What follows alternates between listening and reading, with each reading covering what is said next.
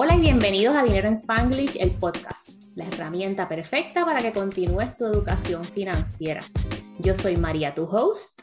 Y yo soy Silka, tu co-host, y aquí te vamos a compartir contenido simple y en español.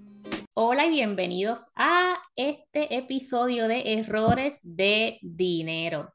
Vamos a hablar de aquí de algunos errores de dinero que hemos cometido en los 20s, en los 30s y Ahora, ahora no, llevamos poquito tiempo en los 40 y estamos ah, ahora juiciosas. Ya somos perfectas, ya somos perfectas y no cometemos ningún error.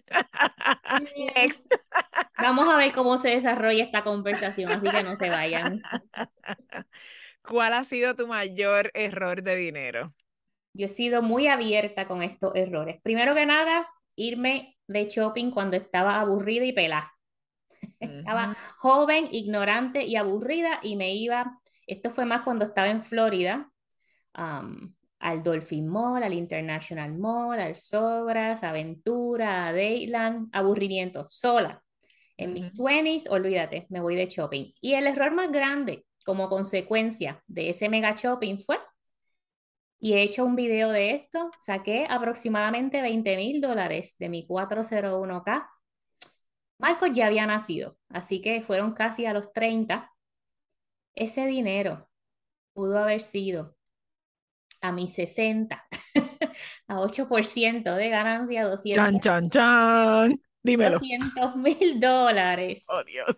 O a 10%, 350 mil dólares. Y si tú quieres calcular tus números, tú vas a investor.gov.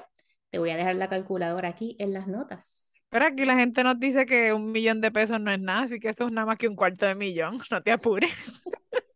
Nada, sacaste 20 mil pesos ahí, te gozaste el shopping, olvídate. Capuri con la lágrima. Un tatuaje aquí de una lagrimita. Pues mija, yo creo que, que, el tema de los errores del 401k hoy van a ser, van a ser el, el, tema principal de este, de este episodio, pero uno de mis mayores errores de dinero, de los muchísimos que he cometido, ha sido no beneficiarme del full match en mi plan de retiro eh, por contribuir bajo de la cantidad requerida. En mi, mi trabajo es bastante generoso con, eh, con las contribuciones del, del plan de retiro ellos contribuyen sin yo contribuir nada, ellos me contribuyen 5%.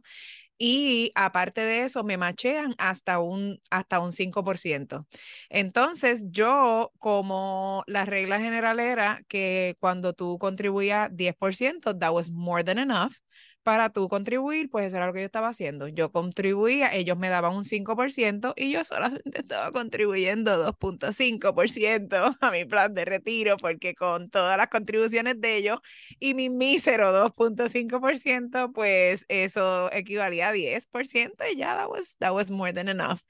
Eh, fue duro darme cuenta de eso porque yo comencé a, a, contribuir a los 26 años y me vine a dar cuenta de eso pues ahora cuando he estado educándome de dinero y ya eso fue a los 40, 41 años, este, que literalmente le estuve diciendo que no, thank you por años a dinero de gratis. Aparte de pues este, vivir above my means y todo, no saber nada de finanzas. Eh, y yo no he calculado eh, qué cantidad, qué cantidad hubiera sido eso en dinero de hoy. No quiero saber porque la verdad no vale la pena llorar por eso, ya it's done. Y como dice Edna Modes de los Incredibles, I never look back, darling. It distracts me from the now. Así que Let's move on. Mira, yo el otro día también, y esto no lo tengo en mis notas, pero me di cuenta que hasta el año 2017 en casa pudimos haber contribuido a un Roth IRA. Porque nuestros ingresos no llegaban al número que estamos ahora. Así que para que ustedes vean, como dice Sil, que ese 10% que mucha gente te dice, contribuye el 10% y estás bien. Las finanzas personales son completamente personales. Si tú vas a escuchar un consejo del 401k, el mejor consejo puede ser contribuye al máximo todos los años. Yes. Eso del 10% es suficiente, el 5%, no, no, porque el 10% tuyo puede ser diferente al mío. Yo con un 10% maximizo mi cuenta. ¿Verdad? Es un ejemplo. Ojalá. Es un ejemplo. Pero hay otra gente que un 10% en un salario de 20 mil dólares no es nada. Exacto. Eh, ¿Cómo resolviste ese, ese error de dinero? Mira, y yo no he calculado lo que tú dijiste de um, ponle los 6 mil dólares que no contribuimos como matrimonio, serían 12 mil en Roth IRA, más por muchos años, no fue hasta los 39 que yo maximicé mi 401k hasta los 20.500 o whatever el nombre era, el nombre no, el número era hasta ese momento. Pero hoy día estamos um, catching up. Yo lo, eh, lo, he mencionado varias veces que hoy día, pues a los 39 me di cuenta del error que había cometido, los múltiples, múltiples errores. Y hoy día como pareja invertimos 65 mil dólares al año. Y esto es maximizar el 401k de ambos e invertir a el brokerage account. Aquí yo no estoy incluyendo las inversiones a las cuentas de los niños. Así que este es un catch up tremendo porque ya saben que yo a los 50 digo bye bye. Sí, en casa estamos contribuyendo la mitad de eso entre los dos. Pero aquí en finanzas personales son personales y cada cual hace hasta donde le llega, porque si tú te pones a, hacer 65 mil dólares, pues entonces tienen que vivir en un estudio en Homestead. Debajo un puente, nena, que estudio. Debajo un puente. en un efficiency. Pues yo, de la forma en que, en que lo corregí, obviamente eh, subí las contribuciones y ahora estamos entre eh, la contribución de mi patrono y yo a 22%. Entonces también pues salí de deudas porque vivir above your means y estar endeudado y pagando para otro es, es un error bien, bien grande que, que, cometemos y realmente ni sabemos cuánto dinero eso podía haber sido porque, again, eh, I don't want to know. No quiero nunca. Yo vi cada vez a, cada rato veo gente que dice, ve aquí en Amazon y baja el historial de cuánto han gastado. No, yo no quiero. Yo no quiero, porque en algún momento de mi vida yo era esa persona antojada de que si alguien lo tenía, déjame ver si yo lo puedo también comprar y me sirve para algo. O sea, esta cuestión de vivir como viven los demás, como vive tu vecino, como vive tu familia, eso no, no tiene que ver contigo. Eso es, um, pienso que son inseguridades e inmadurez de uno como persona de, de, tratar de catch up con algo que no es tu estilo de vida. O sea, y yo soy una persona sencilla en cuestiones de maquillaje, de vestirme, de vez en cuando me tiro la tela, pero es más como que, entonces comprarme una cartera de diseñador, unos zapatos como que super flashy, no es lo mío. Yo me puedo, con mis botas son no son, no son target, ¿verdad? Y hoy mismo estaba mirando una Sam Edelman que quiero, perfecto, 170 dólares. Pero los 30 pares de zapatos que tengo en una caja ahí abajo hace dos años, porque se los vi a otra persona, yo los quiero, cosas así, estupideces. Yo creo que eso realmente también viene con la madurez y esto lo hemos hablado antes, ¿sabes? Cuando tú estás en tus 20s y en tus 30s, pues es, es otra cosa, o sea, estás pendiente a otras cosas y después cuando empiezas realmente a darte cuenta que a la gente no le importa un pepino lo que tú estás haciendo, nobody's looking at you, y los que te están mirando realmente y hablando de ti o diciendo cualquier cosa, no son realmente que, que eh, personas que quieren lo mejor para ti, que quieren tus mejores intereses, así que, you know, F no sé, no, no prestamos atención a ninguna de esas cosas y tenemos que vivir de acuerdo a nuestros valores y a lo que nos, a las metas que nosotros tenemos, no estar pendiente a lo que piensen los demás de mí, que sí, y que yo siempre digo que eso a mí se me quitó en el 1997. Cuando uno salió de high school es como que, ay, yo no, ya, ¿qué diantre me importa a mí lo que dice fulano que estaba en el salón de al lado o lo que sea? no me interesa, mano. Entonces eso fue así por muchos años. Después ahora con el regreso de, la, de las redes sociales, and I'm so grateful que las redes sociales han venido ya cuando yo tengo un, un, un nivel de madurez muy diferente del que tenía, tú sabes, back then, porque eso yo creo que te hubiera arrochado estar pendiente a lo que estaban haciendo los demás y esto y lo otro, pero ahora en verdad no me importa, o sea, yo veo a la gente y me, me alegro un montón de lo que están haciendo y qué sé yo, pero that has nothing to do with me. o sea, no me afecta en ninguna forma, me alegro mucho por ellos y qué sé yo, eh, pero no, o sea, hay que, cada cual tiene que vivir su vida y estar tranquilo con sus decisiones y con arroparte hasta donde te da la sábana. Y eso de social media es súper, súper importante en estas cosas de dinero, porque tantos anuncios que nos salen. Igual ver a tus amigos viajando, comprándose un carro nuevo, que están siempre en perifollado, que tienen una cartera cara.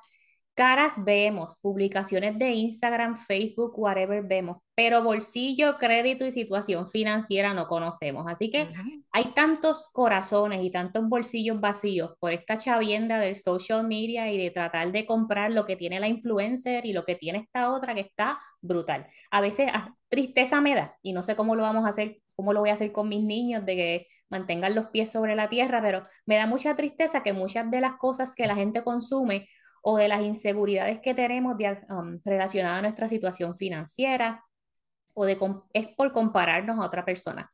Vamos, la única persona con la que no tenemos que comparar es con nosotros mismos. Exactamente. Eh, ¿Qué otros errores de dinero has visto la gente hacer a tu, a tu alrededor? Comprar, comprar, comprar. Utilizar tarjetas de crédito para las vacaciones. Um, decir lo pago después? Pues yo, uno de los que anoté aquí en mis notas es prestar dinero a familiares y amigos. Yes. Mezclar las finanzas con las amistades, con la familia y todo eso. Mira, sí, el, siempre uno tiene en su corazón, tú sabes, tratan de ayudar y esto y lo otro, pero solamente presta lo que puedes perder. Nunca prestes dinero que necesitas, porque especialmente si sabes que hay un likelihood de que el dinero no va a regresar. Tú sabes, si vas a prestar dinero que tú necesitas, piensa antes de dárselo a la persona, ¿vale la pena perder esta amistad o dañar esta relación con esta persona, este familiar mío, por dinero?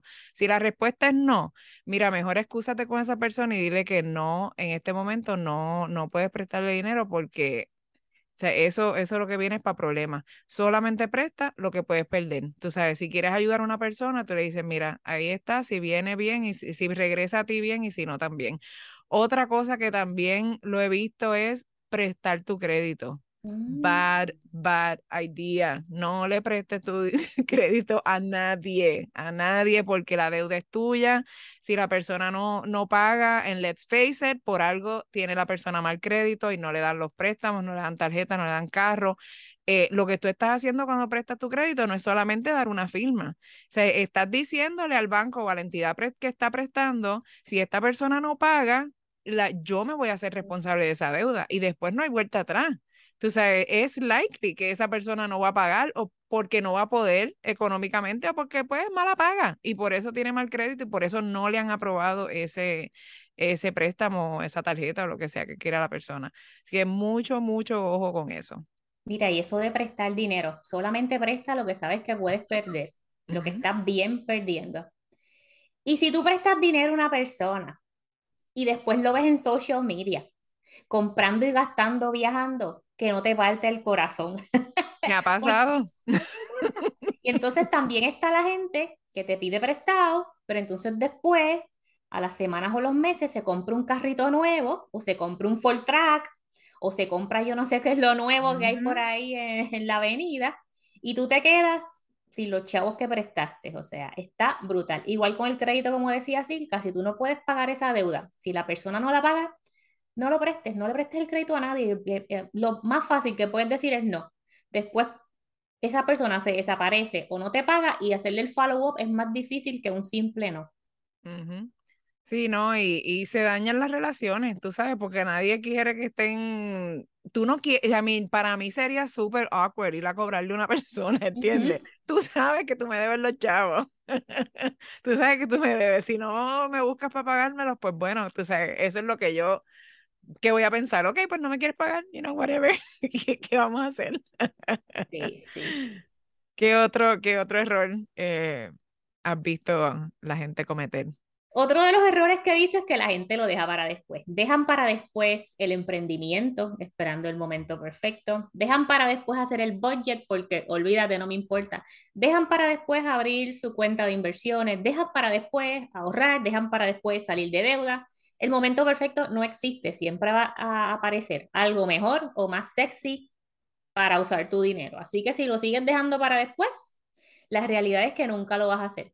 Tantas cosas que dejamos para después. Otro es este comprar por comprar y por keep up, lo que había dicho antes. O sea, me pasó a mí en algún momento que yo quería um, consumir por consumir o por estar igual que la gente o por tener lo mismo porque algo se puso de moda. Yo también lo quiero cuando en realidad ni lo necesito ni me interesa. Sí, y es overwhelming, tú sabes, nosotras no estamos diciendo que esto es algo fácil hacer, especialmente cuando estamos comenzando, eh, pero pues hay que hacerlo, hay que hacerlo, tienes que mirar tus finanzas, cómo estás, tienes que hacer tu lista de tus deudas, si, si quieres, si necesitas salir de deudas, tienes que hacer tu presupuesto. Eh, otra de las cosas que también he visto, como eh, hablamos en, en, anteriormente, no tener un fondo de emergencia y vivir cheque a cheque, y entonces cuando vienen las emergencias, tener que estar abriendo un GoFundMe, tener que estar, o sea, y eso es súper, súper triste, tú sabes, no tener, no estar preparado y tener que esperar que otra persona venga a ayudarte porque tú mismo no puedes resolver tu problema. Sí, siempre va a haber gente que te ayuda y esto y lo otro, pero es mejor y se duerme mejor cuando uno se puede encargar de uno mismo. Tú sabes que uno tiene sus su, su finanzas en orden y, y puedes este, responder a este tipo de situaciones. Otro error que yo he visto es el de la crónica de una muerte anunciada. Y es que la persona sabe que necesita ayuda, o la persona sabe, o sea, como en un episodio anterior te dije que cuando tú nos empiezas a ver o escuchar, ya, ya no hay vuelta atrás, ya tú estás aware que existe un mejor camino financiero, que la educación financiera en español o en spanglish existe, y entonces sabes que necesitas, pero no quieres hacer nada, y entonces esperas a que te quitan la casa, te quite el carro, no sé, se te va la pareja porque no puedes manejar el dinero y el estrés es demasiado para pedir y buscar ayuda. Me esperas a que shit hits the fan para buscar ayuda. Esperas a que el agua esté hasta el cuello más arriba para pedir la bendita ayuda y para querer comenzar a hacer un cambio para tu vida. Sí, pero hay veces en que gente necesita eso, ¿entiendes? Hay gente en que eh, hay, hay, gente que, que no toma acción hasta que están tú sabes, hasta acá. Eso a mí me pasó, o sea, es cuando yo decidí eh, tomar, tomar control, no de mis finanzas, pero de mi salud, yo estaba en una situación, tú sabes, que estaba enferma, estaba enferma, me sentía terrible, me sentí, yo, sí, eso, todo eso se hubiera podido evitar si yo hubiera tomado acción antes, pero I didn't. Eh, y pues, sí, prepararse siempre es mejor. Eh, debemos arreglar el techo cuando hay sol afuera no debemos esperar a que esté lloviendo, estar en el medio de la tormenta, para entonces subirnos al techo, arreglarlo, porque entonces nos puede caer un rayo, nos podemos resbalar, rajarnos la cabeza. Diablo. Y, es que, es que te rajaste la cabeza, viejo pelado y con la cabeza raja. Mira. ¿Tú te imaginas? A los 70 años subí en el techo tratando de arreglar el techo.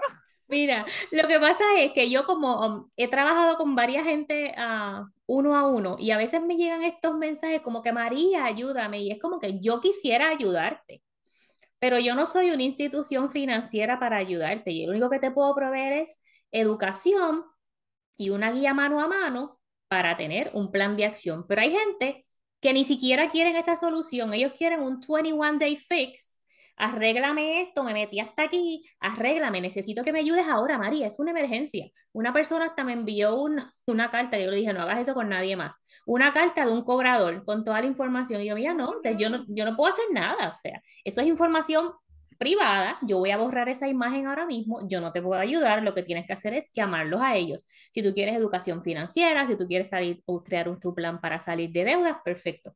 Pero si tú no estás generando ingresos, ya estás a un nivel que tienes los cobradores que te tienen loca, lo que hay que hacer es negociar o hacer otro tipo de cosas, pero todo esto empieza con manejar tu trauma de dinero y tu relación con el dinero. Hay mucho trauma detrás de todo esto y está brutal. Sí, es overwhelming, es overwhelming. Y a veces yo digo, ok, necesito un poquito de energía, déjame caminar un poquito, salir afuera, respirar aire fresco y vuelvo otra vez. Eh, Otro error, carrying over credit card debt. Yeah. No pagar tus tarjetas de crédito todos los meses y no monitorear tu crédito. En episodios anteriores te hemos compartido eh, Credit Karma, un anuncio no pagado pero es una buena herramienta y puedes monitorear tu crédito. Yo miro mi, mi estado, mi, mi, crédito por lo menos una o dos veces al mes. Y eso supone que uno lo haga una, vez al año o algo así. Pero yo siempre estoy pendiente de que, de que si me han robado la identidad, de que lo que sea, God forbid, ahí you can catch it on time y puedes este, salir de ese problema, tomar acción de inmediato. Eh, una cosa que, que me pasó es un funny story, pero anyway, el otro día estaba monitoreando mi cuenta de tarjeta de crédito como siempre, eh, todo cada, cada, dos o tres veces en semana, lo miré y vi un cargo de 18 dólares y yo, what is this? Alguien me cogió la tarjeta de crédito y me la robó. Rápido llamé, llamé al banco, cancelé la tarjeta, esto, lo otro, entré a Amazon y no vi, o sea, era una, un, un cargo de Amazon y yo no vi nada. Pues, después que hice todo eso, era un cargo recurrente que tengo, unas vitaminas que me compro, que valían 18 dólares, y era el tiempo de que me las tenían que mandar, así que ahí está, el cargo de 18 dólares. Hice ese revolú, y al final nadie me había robado la tarjeta, me había robado yo misma, pero, long story short, que monitorear nuestro, nuestro crédito y nuestra, nuestras cuentas es importante. Eso pasa, eso pasa. Y Silka estaba hablando de mantener tarjetas de crédito con balance y esto es una de estas cosas que uno no monitorea o tú ni sabes porque estás pagando poquito el balance mínimo y sigues cargándole, sigues cargándole, pero imagínate cuántos miles de dólares pagas ahí en vez de pagártelos a ti en inversiones o en ahorro. Otra más, echarle la culpa al banco. Yo escucho gente agarrado, no, ese banco es malísimo, me hizo una trampa. Mira, la trampa es que no leíste las letras pequeñas y te sobregiraste o te ocurrió algo. Obviamente, hay un banco aquí súper popular en los Estados Unidos que le ha aplicado cuentas de crédito a un montón de gente y un fraude y votaron a cientos de personas o qué sé yo qué. Perfecto. Pero la mayoría de las personas que dicen algo así es porque se les sobregiró la cuenta o no midieron cuando le entra el cheque versus cuando sacan transacciones. Así que muchas veces no le eches la culpa al banco. Mira cómo estás manejando tus transacciones y tus balances. Si tú tienes un balance de un ingreso pending, no puedes gastar el cheque porque la matemática no matematiquea. sí, y si tienes problemas con eso de que, de que a veces te sobregiras y eso, eh, puedes llamar al banco y decirles que tú no quieres ese servicio, que te cojan y las transacciones que tú no tengas el dinero, te las den decline que te den decline, porque ese servicio es bien predatorio. Imagínate que tú tengas 10 dólares en la tarjeta y tú haces un cargo de 12 dólares, por ellos pagarte esos 12, por eso ellos pagarte esos 2 dólares, te cobran 30 y pico de dólares. A Diario, ¿verdad? En lo que recuperas el balance. Sí, no, no, no, no, no, es, es súper predatorio. Así que yo te aconsejo que llames al banco si te ha pasado esto o es algo que te pasa regularmente, llama al banco y dile no gracias a ese servicio, entre comillas, que ellos te ofrecen, eh, de pagarte la, o sea, de no darle decline a la transacción, pero entonces te cobran unos fees que cuando entonces te entra el cheque, cuando cobras o lo que sea, ya se han ido 100 dólares en fees, tú sabes, así que eso es no bueno. Otro error de dinero es el comprar, cuando la gente va a comprar carro. El, comprar carro es una de las compras más grandes que vamos a hacer después de, después de la casa en, en nuestra vida. O sea, es una, una de las compras más caras. Y realmente, mira, comprar un carro nuevo cada dos o tres años no es una necesidad. Es una necesidad, es una necesidad tener un método de transporte y eso ya lo hemos dicho antes cuando hacemos nuestro, nuestro bare bone budget para calcular nuestro fondo de emergencia. Eh, decimos que la transportación es parte de ese, de ese tiene que ser porque es una necesidad, pero no es una necesidad comprarte el último modelo, el que tenga todos los bells and whistles, el que sea, tú sabes, más fancy de la vida con un transportation que tú puedas afford, está más que suficiente. Yo siempre digo, después que tenga aire y no me deje a pie, that's my ideal car. Pues yo tengo PTSD con los carros usados, así que yo siempre, ustedes me van a ver que me compro un carro nuevo, pero ya yo aprendí, y es que sabe los carritos de abuelo Colón, ¿sabe? Eso es una historia para otro podcast, el que lo quiere escuchar. Pero yo tengo PTSD con los carros usados. Entonces, en casa de María se compran carros nuevos. Pero esto no quiere decir, y ya aprendimos la lección, y fueron las 60 mil dólares en deudas que teníamos cuando empezamos este camino hace tres años, mi carro de los carros de nosotros, 2018, ya están completamente saldos. Eso no quiere decir que cuando me vaya a comprar otro carro, maybe en ocho años más, hopefully, o más, este, voy a comprarme el, el Mercedes-Benz que quiero o la Yukon, ¿no? Me voy a comprar otro Honda, tranquilito, un carro reliable, porque la seguridad es importante para mí. Y algunas cositas como la cámara de la reversa, y esas cositas que ya son como que importantes para la, el, el manejo del auto de María Victoria Colón. Pero finanzas personales son personales, así que ustedes hacen las mejores decisiones para ti y para tu familia. Así mismo. Pues muchas gracias por escucharnos y aquí están todos nuestros errores de dinero. Estos fueron los que pudimos pensar los que pudimos encontrar. Si tienes algún otro, escríbenos por social media. Nos encuentras como Dinero en Spanglish en Instagram y en todas las otras plataformas. Bye. Bye.